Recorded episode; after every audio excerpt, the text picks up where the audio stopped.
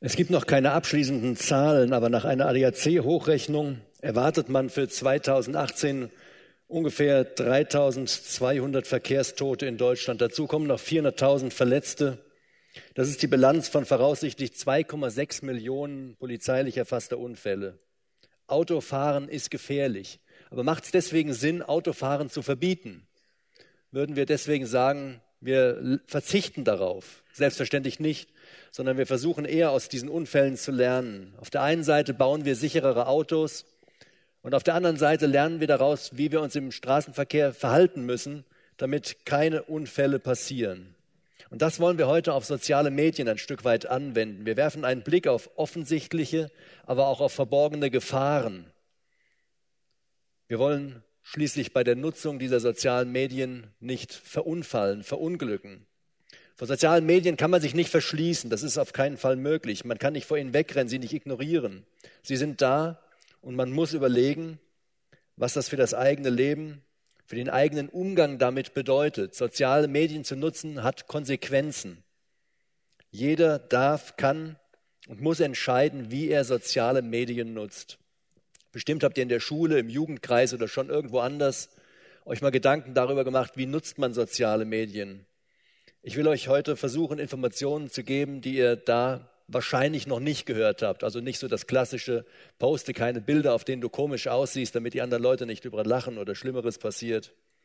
Ich will erstmal die Frage beantworten, was sind soziale Medien überhaupt? Ganz knappe Definition, wenige Fakten und dann die Veränderungen in unserem Leben durch soziale Medien. Und dann im zweiten Block geht es um die Frage, wie gehen wir mit sozialen Medien um? Ich möchte zuerst auf Gefahren eingehen, gefolgt von einigen Gedanken für die Nutzung dieser virtuellen Welt durch Christen. Und im letzten Punkt wage ich die sozialen Medien ein Stück weit mit Gott zu vergleichen.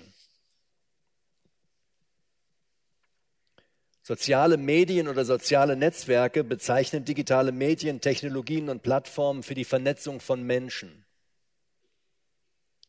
für die Kommunikation, für den Austausch von zum Beispiel Texten, Bildern, Videos und Audio aber auch für die Zusammenarbeit oder Kollaboration. Erstellung medialer Inhalte, an denen man gemeinsam arbeitet oder die man sich hinterher gemeinsam anschaut.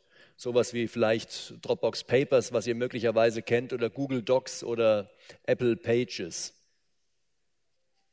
Soziale Medien können sehr viele verschiedene Formen annehmen und lassen sich unter anderem in diese angezeigten Kategorien zusammenfassen. Das sind Blogs oder Business Networks wie zum Beispiel Xing, Collaborative Projects wie vielleicht Wikipedia, Enterprise Social Networks, also unternehmensinterne soziale Netzwerke nennt man auch oftmals Extranet, Plattformen, Foren für den gezielten Austausch abgegrenzter Inhalte, Microblogs wie Twitter, Photosharing, Product and Service Reviews, wie man sie bei Amazon findet, Social Bookmarks, Social Games, Video Portals und Virtual Reality, also virtuelle Welten.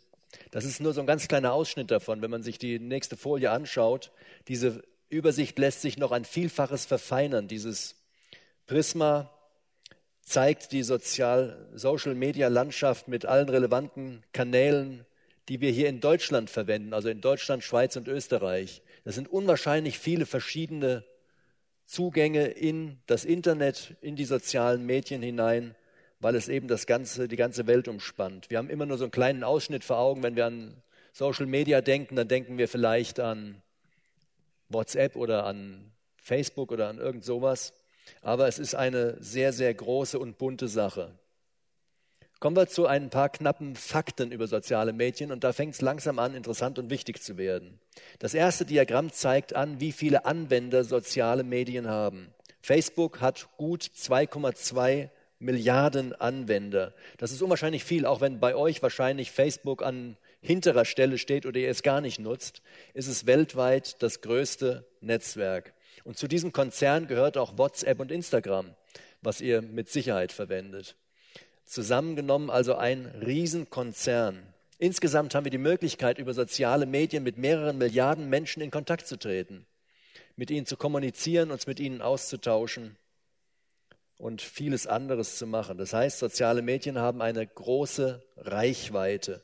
Und aufgrund dieser großen Reichweite, dieser großen Nutzerzahlen ist es auch so, dass sie eine große Macht haben, eine sehr große Macht. Das zweite Diagramm zeigt die Börsenwerte der Top 10 Unternehmen dieser Welt an. Das sind die Zahlen vom Ende Dezember, das heißt viertes Quartal letzten Jahres. Auffällig ist, dass ein Großteil der hier angezeigten Unternehmen sein Geld mit Informationen verdient. Paradebeispiel ist natürlich diese Datenkrake Google. Aber selbst Amazon, das sich wenige Tage nach dem Jahreswechsel an die Spitze der reichsten Unternehmen gesetzt hat, spielt bei den Daten oder bei den Informationen eine unwahrscheinlich große Rolle. Amazon ist weit mehr als nur ein Online-Shop oder ein Videostreamer. Amazon verkauft auch Medikamente und Versicherungen, betreibt Verlage und Modelabels, produziert Filme und Fernsehsendungen oder Software zur Gesichtserkennung für die Polizei. Ein Konzern, der sehr viel Geld mit Daten verdient. Chef Bezos, der Amazon-Chef, verdient ungefähr 100 Millionen Euro am Tag.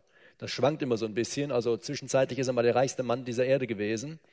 Und das heißt, er kann sich deswegen auch eine ganze Menge leisten. Zum Beispiel seinen eigenen Zeitungsverlag, die Washington Post oder verschiedenste andere Unternehmen, die er so zum Spaß sich aneignet. Ein Mann, der sehr viel Macht besitzt.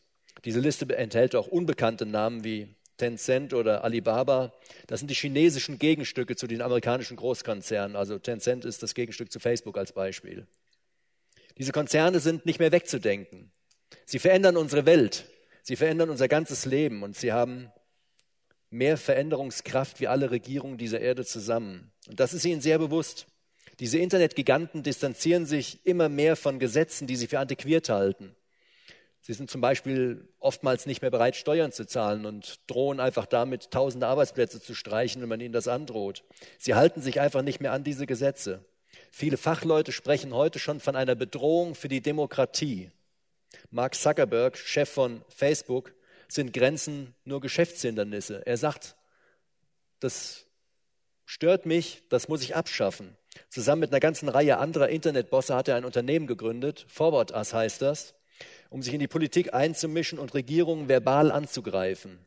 Im Silicon Valley hatte man die Idee entwickelt, die Macht der Regierungen zu minimieren und durch soziale Netzwerke zu ersetzen.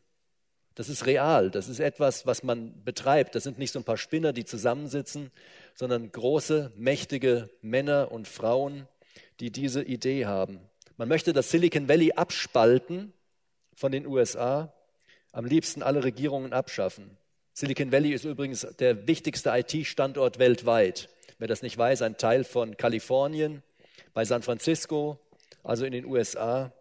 Und da sitzen unter anderem Apple, Google, Facebook, Intel, Tesla, Amazon, eBay, Netflix, Nvidia und auch der Spieleentwickler EA Electronic Arts. Schauen wir uns mal an, wie Social Media unser Leben verändert hat oder verändert oder verändern wird. Einen kleinen Eindruck haben wir gerade schon bekommen, wenn man sich anschaut, welche Macht diese Internetbosse haben. Das ist schon ein bisschen erschreckend. Schauen wir uns mal an, was konkret in unserem Leben durch Social Media passiert. Zum einen hat Social Media unser persönliches Handeln, unsere Sprache, unsere Beziehungen, unsere Kultur verändert. Unsere Vernetzung ist nicht mehr in persönlichen Vernetzungen, sondern in Online-Vernetzung. Wir kommunizieren mit Dutzenden, Hunderten, vielleicht Tausenden Menschen auf eine andere Art und Weise wie unsere Vorfahren oder vielleicht sogar nur wie vor 10 oder 20 Jahren. Wir kommunizieren übergreifend über Grenzen, Länder, Kontinente und Kulturen hinweg. Und die Meinungen hierüber, die gehen total auseinander. Die einen sagen, es ist die totale Katastrophe, die anderen sind euphorisch und sagen, das ist total genial. Die einen, die verschließen sich davor und verteufeln das Ganze und die anderen gehen sorglos damit um. In den ersten Jahrhunderten unserer Menschheitsgeschichte gab es kaum Veränderungen in der Kommunikation. Man sieht das Tontafeln, ein bisschen Papyrus, Papier. Dann irgendwann fing es mit der Telegrafie an, Telefon, Faxgeräte. Und wenn man sich das anschaut, welche Entwicklung das in den letzten Jahren genommen hat oder mittlerweile Jahr für Jahr nimmt, dass Monat für Monat irgendwas Neues passiert, da merkt man, wie das explosionsartig in die Höhe schnellt. Wir kommen kaum noch mit. Social Media verändert unser Kaufverhalten. Nicht nur, dass es sich wegbewegt vom Einzelhandel in den Onlinehandel.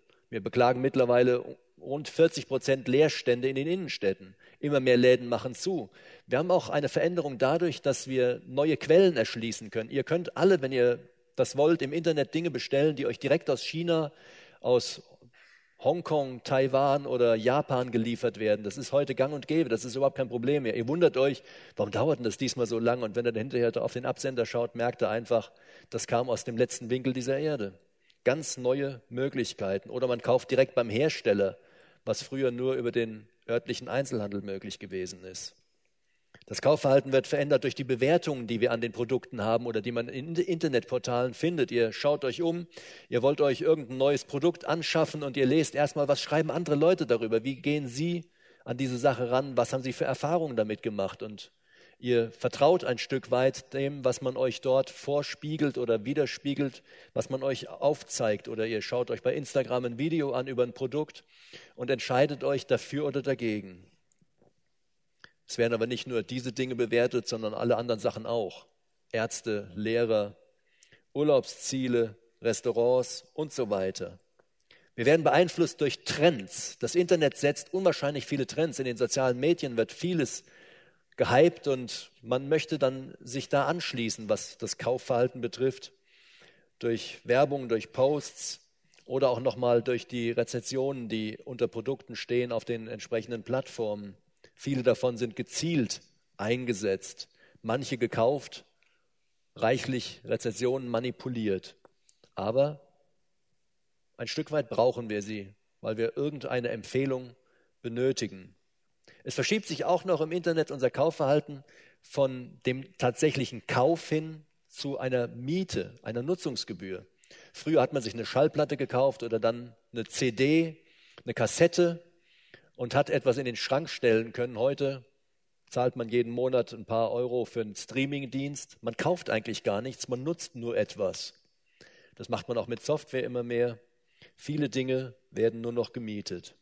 Social Media verändert unsere Ernährung und unseren Sport, unser ganzes Essverhalten.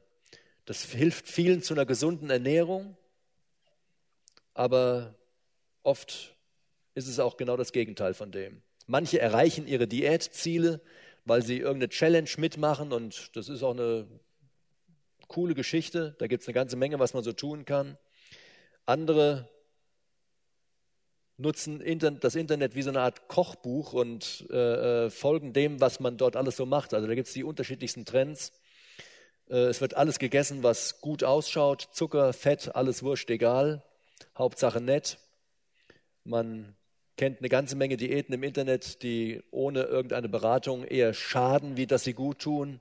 Es gibt solche verrückten Sachen wie so ein Low-Carb-Trend, wo dann nur noch total verhungerte Leute sind, die man zum Röntgen einfach vor das sonnige Fenster hält. Oder man kennt das wie der krasse Gegenteil, Mukbang. Das kommt aus Südkorea, ein Trend, dass man anderen Leuten beim Essen im Internet zuschaut das sind äh, äh, ganz nette Videos dabei, wo dann so ein Asiate einfach irgendwas verspeist und erzählt, wie es schmeckt und wie es zubereitet hat.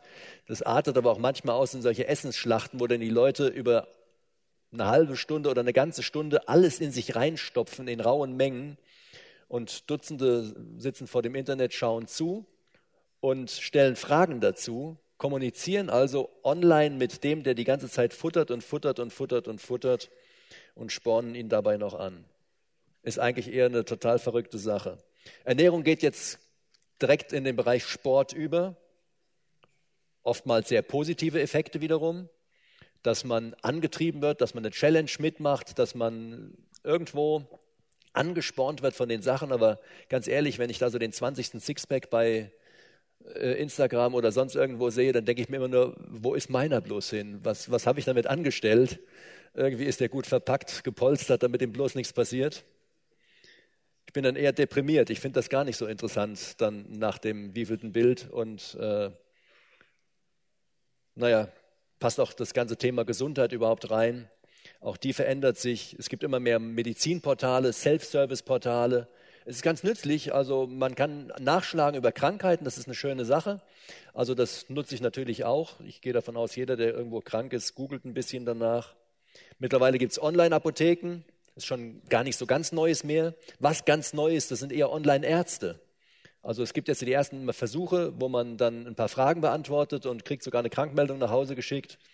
Aber nur eine gewisse Anzahl an Krankmeldungen pro Monat, damit man nicht jetzt so dauerkrank ist und dann zu verschiedenen Online-Ärzten vielleicht geht.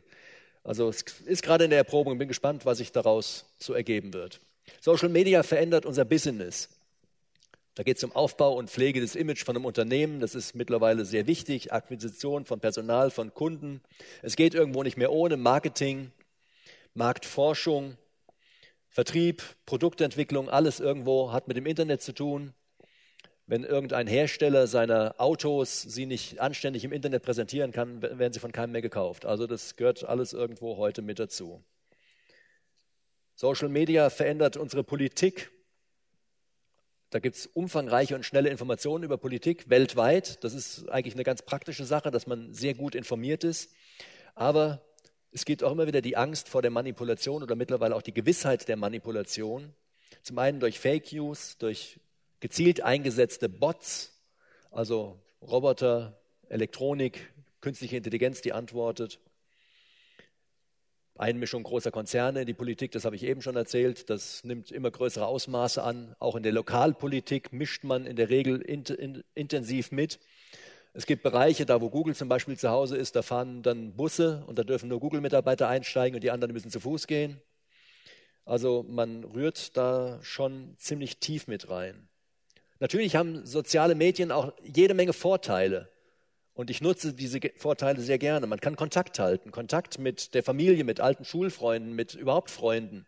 Das ist eine geniale Geschichte. Ich kann meinen Eltern Nachrichten schicken und sie antworten mir oder der gesamten Belegschaft äh, oder äh, Kollegenschaft das ist eine feine Sache. Man kann auch neue Kontakte knüpfen. Es gibt extra Netzwerke zum Kontakte knüpfen, wie zum Beispiel Xing für Business-Kontakte. Man kann kostenlos Nachrichten austauschen in jeder Menge. Markus und ich kommen noch aus so einer Welt, wo jede Kurznachricht Geld gekostet hat, wo man sich dreimal überlegt, ob man eine schickt, weil es halt einfach irgendwo teuer gewesen ist. Man kann sich schnell abstimmen über Termine, über Treffen, über Inhalte. Das alles in einer total hohen Geschwindigkeit binnen Sekunden. Wenn ich jetzt dem Flo eine Nachricht schicke, dann geht die erstmal schnell in die USA und ist innerhalb kürzester Zeit da. Also ich drücke hier auf Senden, bei ihm macht es Ping. Zwischendurch hat jemand das Silicon Valley besucht, ist da mal durch so ein paar Server gegangen, durch ein paar Analysen durch äh, und dann kommt sie bei ihm an. Alles in Sekundenschnelle. Zugriff auf weltweite Informationen, weltweites Wissen. Dieser ganze Werte- und Strukturwandel gliedert unser Leben neu. Aber das Ganze ist nicht so ganz ungefährlich. Und damit kommen wir zum zweiten Block. Unser Umgang mit den sozialen Medien. Welche Gefahren verbergen sich in den sozialen Medien? Welche besonderen Gefahren finden wir Christen in den sozialen Medien? Und dann geht es um Gott. Ein paar Gefahren habe ich ja schon genannt. Das ergibt sich auch automatisch aus dieser Macht, die diese Bosse haben. Und äh, hier werde ich noch ein bisschen was konkretisieren und vertiefen, ergänzen stellen wir uns eigentlich die Frage, warum ist der ganze Kram kostenlos? Wenn ihr eben gesehen habt, Google gehört zu den reichsten Unternehmen der Welt. Wie geht das? Zahlt ihr was für Google? Ihr nutzt es jeden Tag. Ihr googelt und googelt und googelt. Und mittlerweile, egal welche Suchmaschine man, Suchmaschine man verwendet, sagt man, ich google. Dieser Konzern ist unwahrscheinlich reich. Die meisten Top-Unternehmen verdienen ihr Geld mit Daten. Also mit persönlichen Informationen über uns, über unser Leben, über unsere familiäre Situation.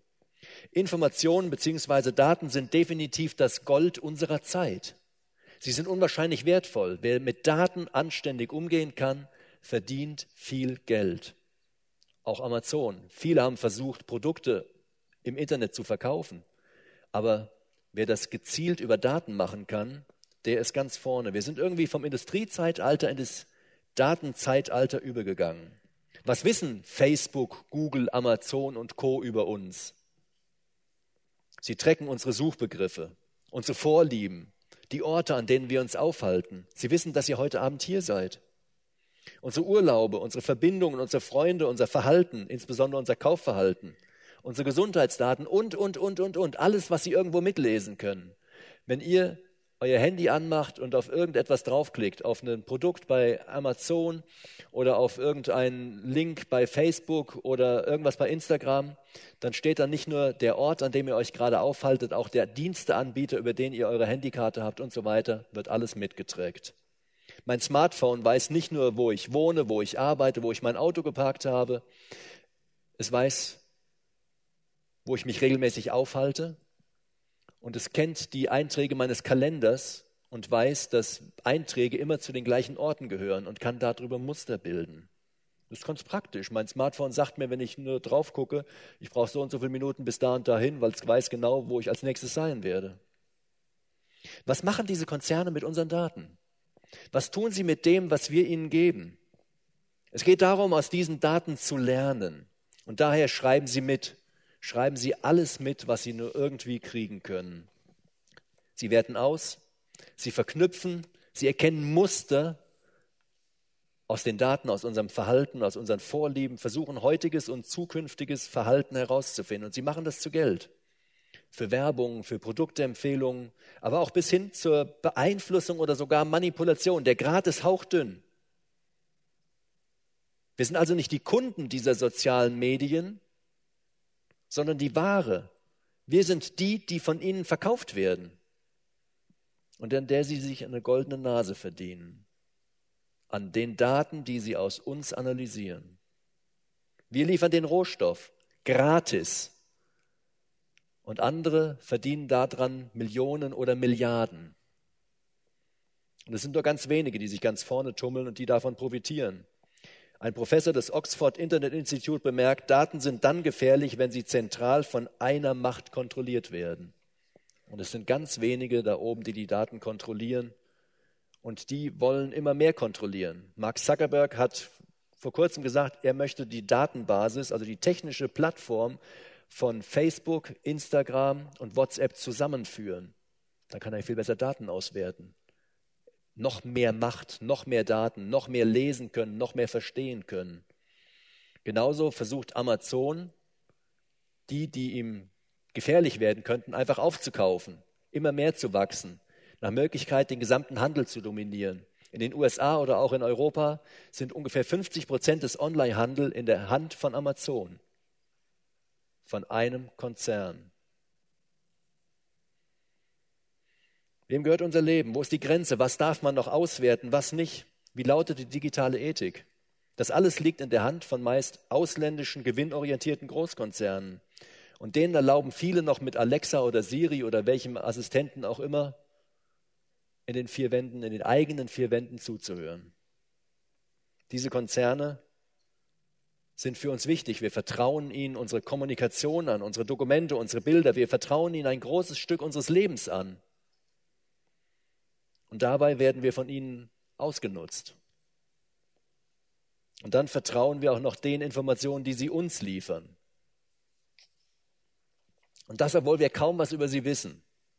Viele Dienste, die wir nutzen, da wissen wir nicht einmal, aus welchem Land sie kommen, wer dahinter steht. Wir nutzen sie einfach, weil die anderen nutzen sie auch.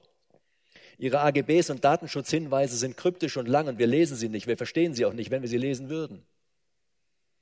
Wir vertrauen blind, wir haben keine Folgen, äh, keine Ahnung, welche Folgen das haben kann. Nur mal ein Beispiel. Nehmt mal an, eure Eltern sind total hypermodern. Sie sind vernetzt. Bei euch zu Hause sind die Dinge digital, sie sind online. Eure Kinderfotos sind online. Konten sind online.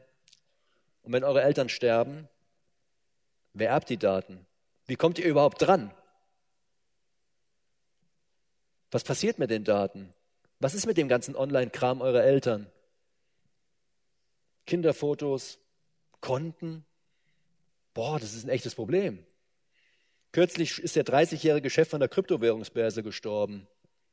Dieser Mann hat wichtige Kennwörter im Kopf gehabt und hat sie mit in den Tod genommen. 115.000 Anleger haben in Summe 137 Millionen US-Dollar verloren bei dieser ganzen Geschichte, weil er gestorben ist. Viele Sachen, die nicht geregelt sind. Als Gefahr gibt es hier noch einen Wettlauf mit der Sicherheit. Ist im Internet alles sicher? Was ist mit dem Zugriff? Wer hat Zugriff auf meine Daten? Der Betreiber? Hat er Zugriff? Würde übrigens in den AGBs stehen oder in den Datenschutzhinweisen. Haben wir nicht gelesen. Seine Mitarbeiter, seine Datenauswertungsroutinen, vielleicht Behörden, vielleicht Geheimdienste, vielleicht doch nicht. Vielleicht mit Sicherheit, vielleicht auch nicht nur der Geheimdienst in dem Land, wo es ist, sondern auch noch andere. Nutze ich Verschlüsselung? Ist die Verschlüsselung sicher? Wo liegt der, der Verschlüsselungsschlüssel? Ende-zu-Ende-Verschlüsselung bei WhatsApp. Wo ist der Schlüssel? Habt ihr den Schlüssel? Liegt der Schlüssel bei, bei WhatsApp? Liegt er dort im Rechenzentrum? Hat er eine Kopie? Wisst ihr das? Wer macht sich Gedanken darüber? Wie gut sind meine Daten vor Hackern geschützt? Vor einigen Jahren, das war eine Riesengeschichte, 2016 hat das Golem zum Beispiel berichtet, wurden von einer staatlichen Institution 500 Millionen Accounts von Yahoo gehackt. 500 Millionen Accounts eines Dienstleisters im Internet. Alle haben geschrien, wie gefährlich ist das Internet. Mittlerweile passiert das ständig. Im Januar war es die Collection Number One, 87 Gigabyte an gestohlenen Zugangsdaten. 87 Gigabyte an gestohlenen Zugangsdaten, das sind Hunderttausende, das sind Millionen für Millionen Profile. Und der Betreiber sagt, ich habe 46 Mal so viele Daten. Der Betreiber dieser Plattform, der das Zeug im Internet verkauft. Und es kommen ständig neue solcher Nachrichten dazu. Mittlerweile irgendwo so zwischen täglich und wöchentlich. Gehackte Konten. Können Daten verloren gehen?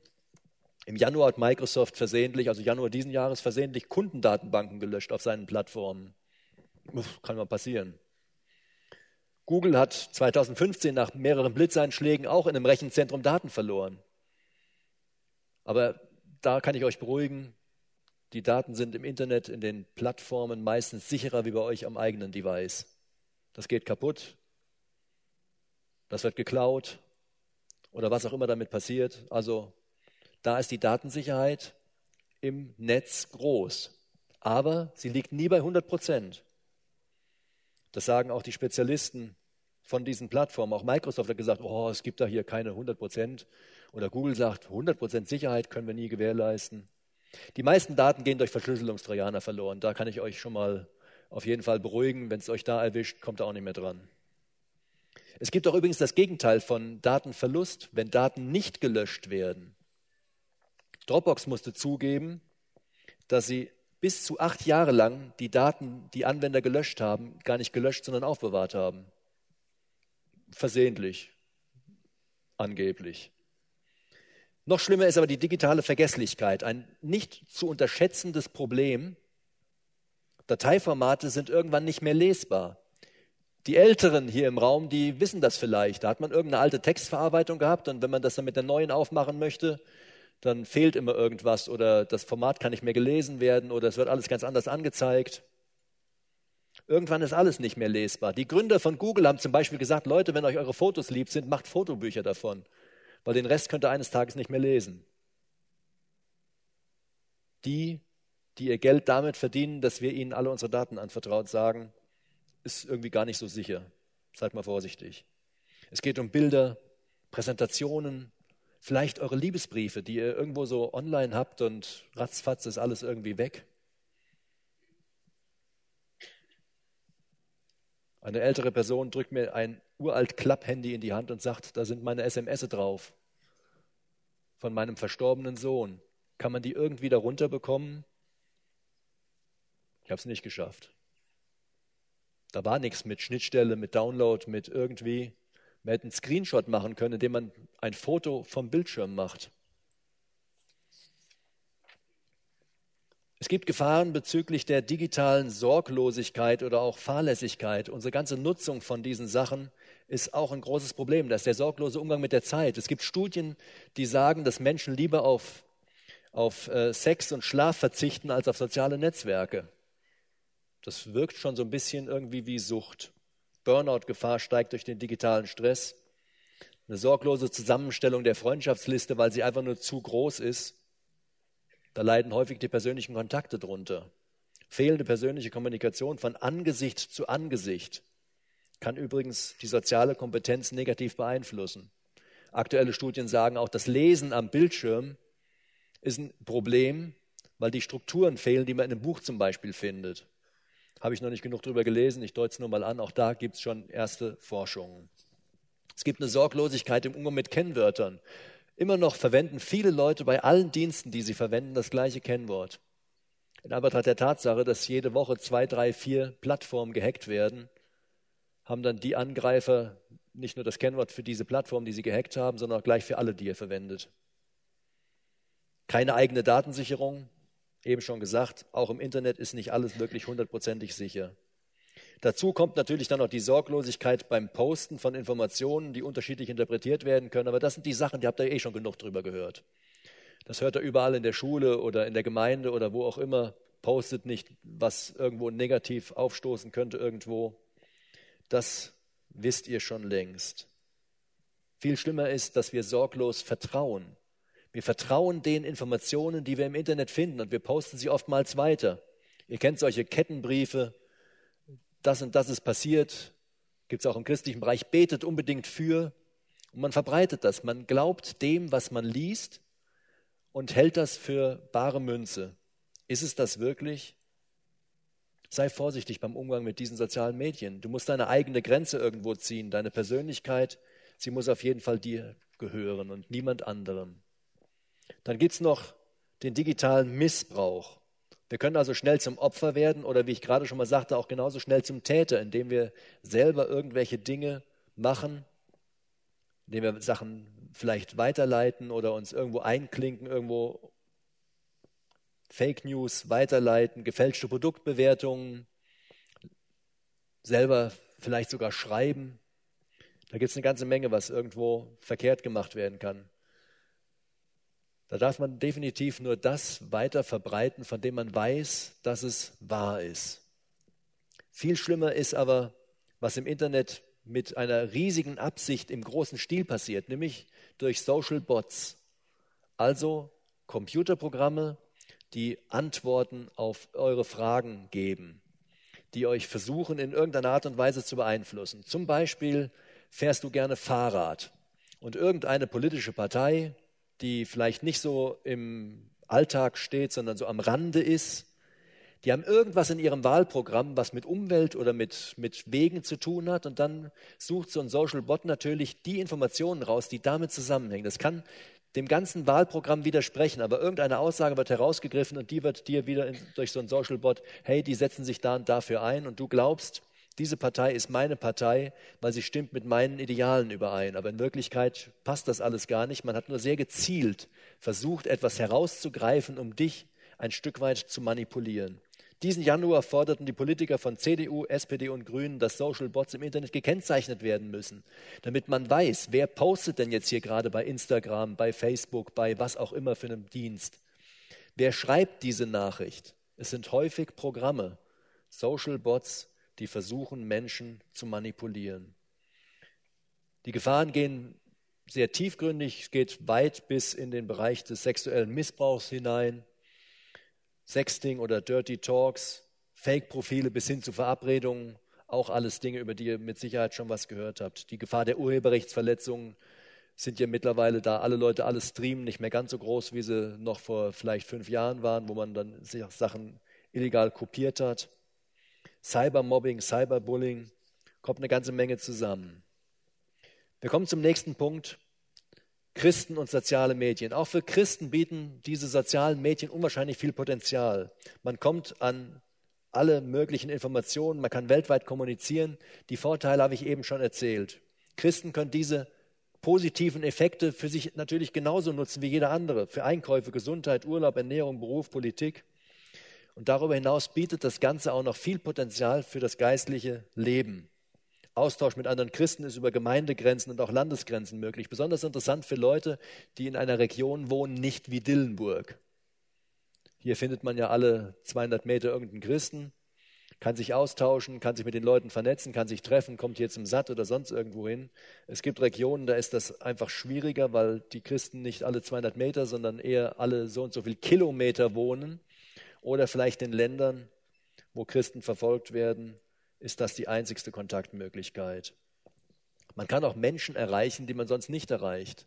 Vielleicht irgendeinen frommen Vers oder Spruch, einen Bibelvers im WhatsApp-Profil, ein Versbild bei Instagram, Posts über den Glauben, Da gibt es eine ganze Menge klare Statements zur eigenen Überzeugung, auch Abgrenzung auf der anderen Seite, Distanzieren von Dingen, die eben nicht dem Glauben entsprechen. Cruz, Christus im Zentrum, bietet zum Beispiel ganz viel Material zum Scheren. Also es gibt viele Möglichkeiten, wie man diese Medien sehr gut verwenden kann. Allerdings muss man bedenken,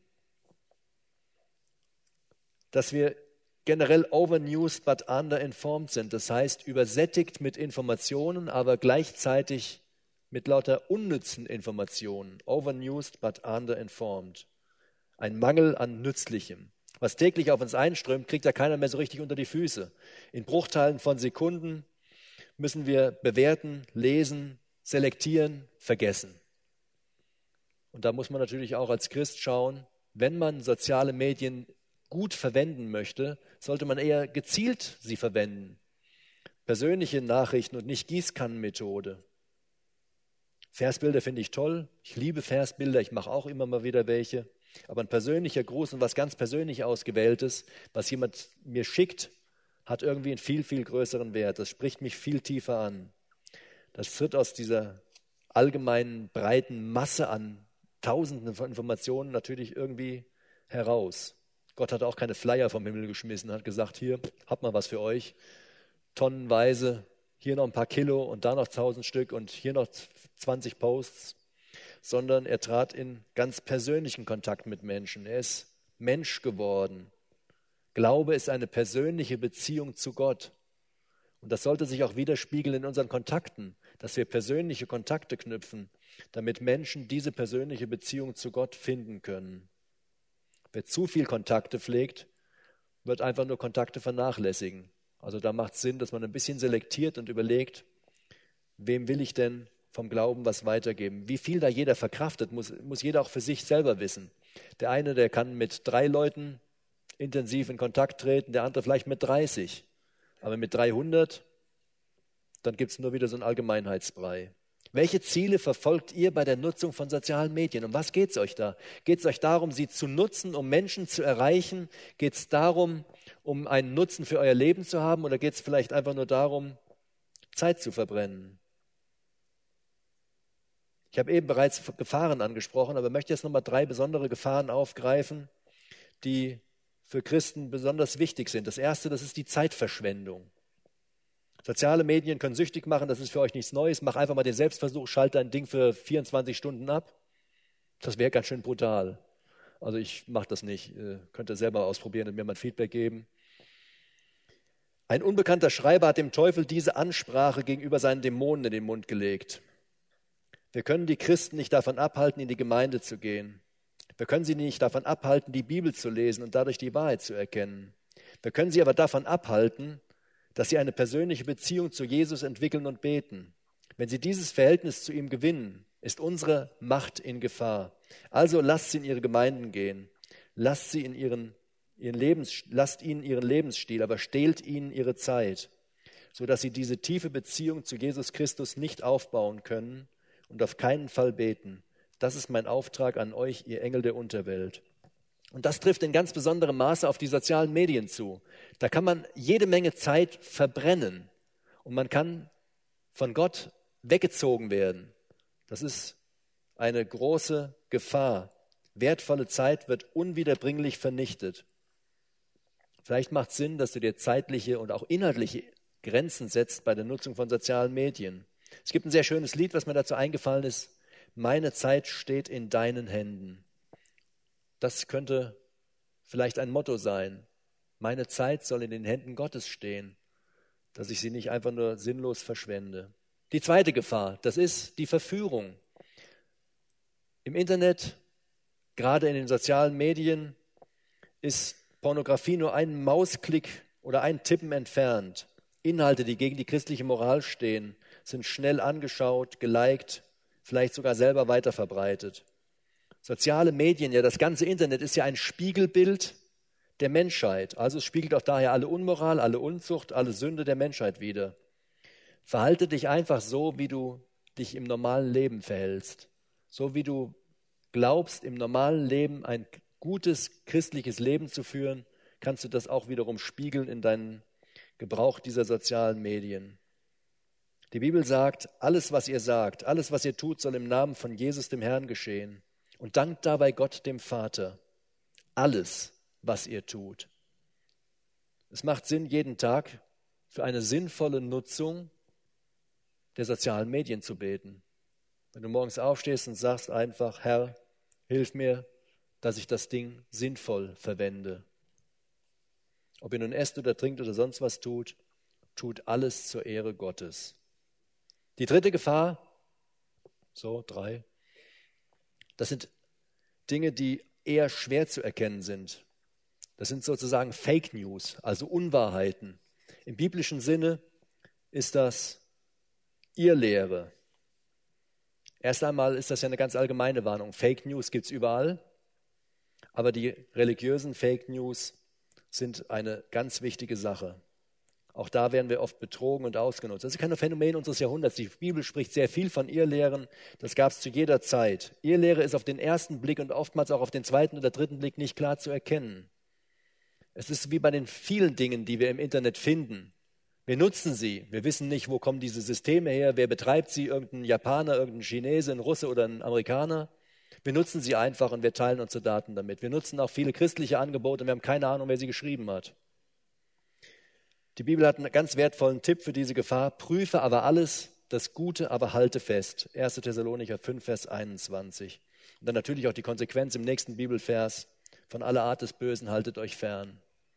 Man muss nur wissen, dass vieles, was da gepostet wird, nicht unbedingt das ist, was tatsächlich in der Bibel steht. Kommen wir zum nächsten Punkt, mit Gott vernetzt zu sein. Zum einen haben wir gesehen, dass wir in erster Linie nicht die Nutzer von sozialen Medien sind, sondern in erster Linie sind wir die Ware, die von ihnen vermarktet wird. Wir werden ausgenutzt, an manchen Stellen oder an vielleicht sogar vielen Stellen manipuliert. Es geht darum, uns zu lenken, damit wir wie gewünscht handeln. Unser Konsum soll so gut es geht gesteuert werden, unsere Meinung soll so gut wie es geht beeinflusst werden und unser christlicher Glaube soll so gut wie es geht irgendwo unterhöhlt werden. Und jetzt will ich wagen, Gott mit sozialen Medien zu vergleichen. Gott trägt uns auch. Er weiß immer, wo wir sind. Er analysiert unsere Beziehungen. Er liest nicht nur unsere Post, er weiß alles, was wir sagen und alles, was wir tun. Er liest sogar unsere Gedanken. Denn Gott ist so groß, dass er überall gleichzeitig ist.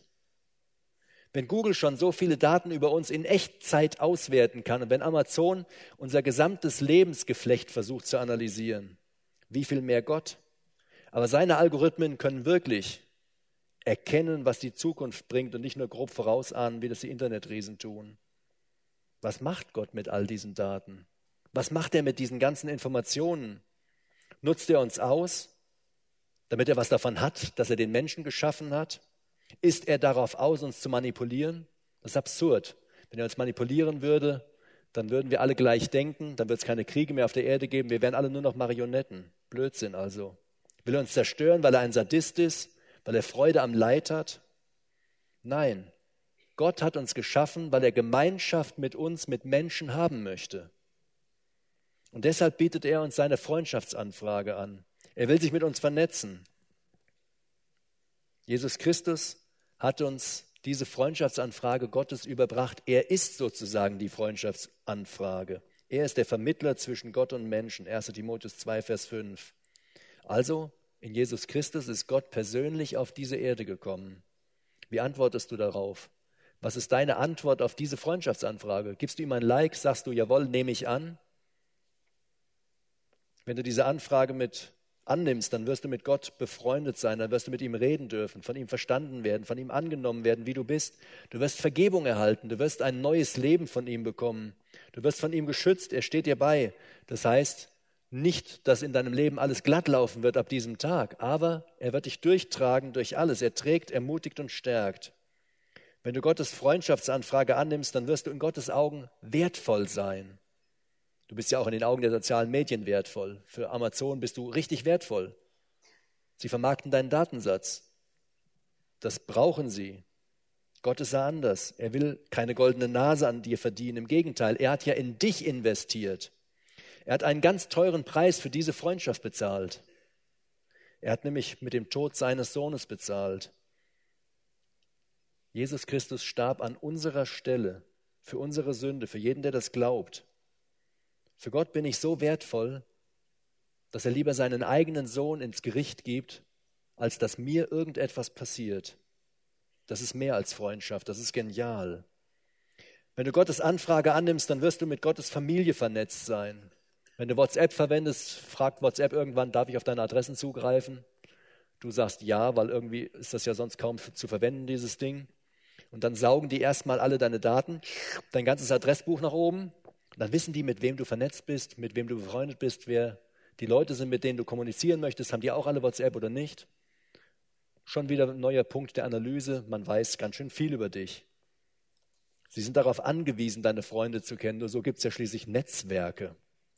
Und wieder ist das bei Gott anders. Gott erweitert deinen Freundeskreis von sich aus indem er dir neue Freunde gibt. Oder man muss eigentlich eher sagen, indem er dir eine neue Familie gibt. Denn alle Kinder Gottes sind untereinander Brüder und Schwestern.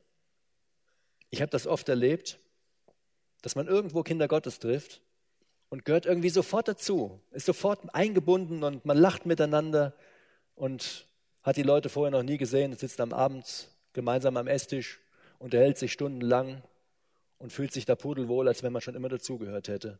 Brüder und Schwestern. Mit Gott vernetzt zu sein ist absolut gefahrlos. Gefährlich ist höchstens nicht, mit ihm vernetzt zu sein. Du lässt dich auf soziale Medien ein, du vertraust ihnen ungeprüft einen großen Teil deines Lebens ein. Lässt du dich auch auf Gott ein? Vertraust du dem, der bereit war, für dich sein Leben zu geben? Du kannst ihm ohne Angst zu haben dein ganzes Leben anvertrauen und du wirst es nie bereuen. Gott bietet dir eine Freundschaftsanfrage an. Bist du bereit, sie anzunehmen, sie zu erwidern?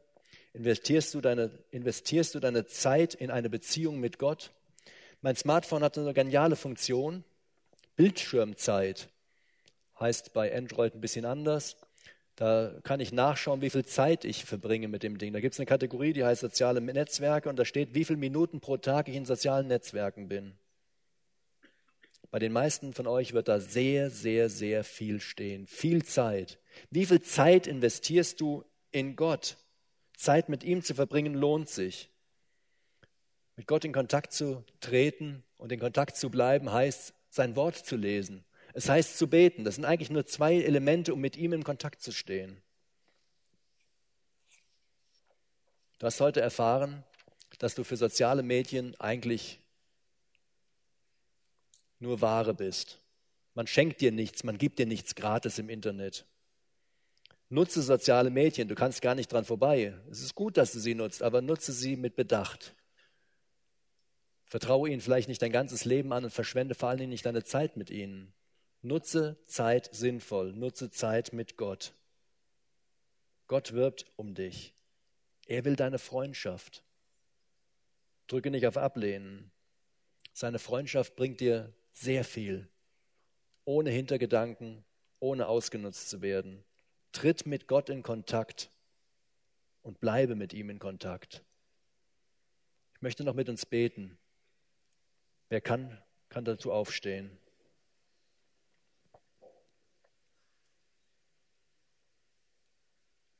Unser Herr Jesus Christus, wir möchten dir Danke sagen, dass wir solche tollen technischen Errungenschaften haben. Wir möchten danken für die sozialen Medien. Wir möchten dir danken für die Geräte, mit denen wir sie abrufen können. Das sind sehr, sehr viele tolle Sachen, die unser Leben vereinfachen, die es uns leicht machen. Aber wir sehen auch sehr große Gefahren, weil diese Dinge missbraucht werden, weil man versucht, uns ein Stück weit auszubeuten. Und wir beten darum, dass wir sehr weise mit diesen Dingen umgehen und dass wir wissen, wo wir für uns eine Grenze ziehen müssen. Besonders stehen wir in der Gefahr, dass wir unsere Zeit darin verlieren und dass wir sehr viel Zeit darin nicht nur verbrauchen, sondern vielleicht sogar verschwenden. Gib da Weisheit und hilf uns, dass wir unsere Zeit positiv einsetzen. Hilf uns, auf deine Freundschaftsanfrage zu antworten. Hilf uns, mit dir in Kontakt zu treten und mit dir auch dauerhaft in Kontakt zu bleiben. Wir möchten beten für jeden, der heute hier ist, dass er da Kraft genug hat, diesen Kontakt aufrechtzuerhalten.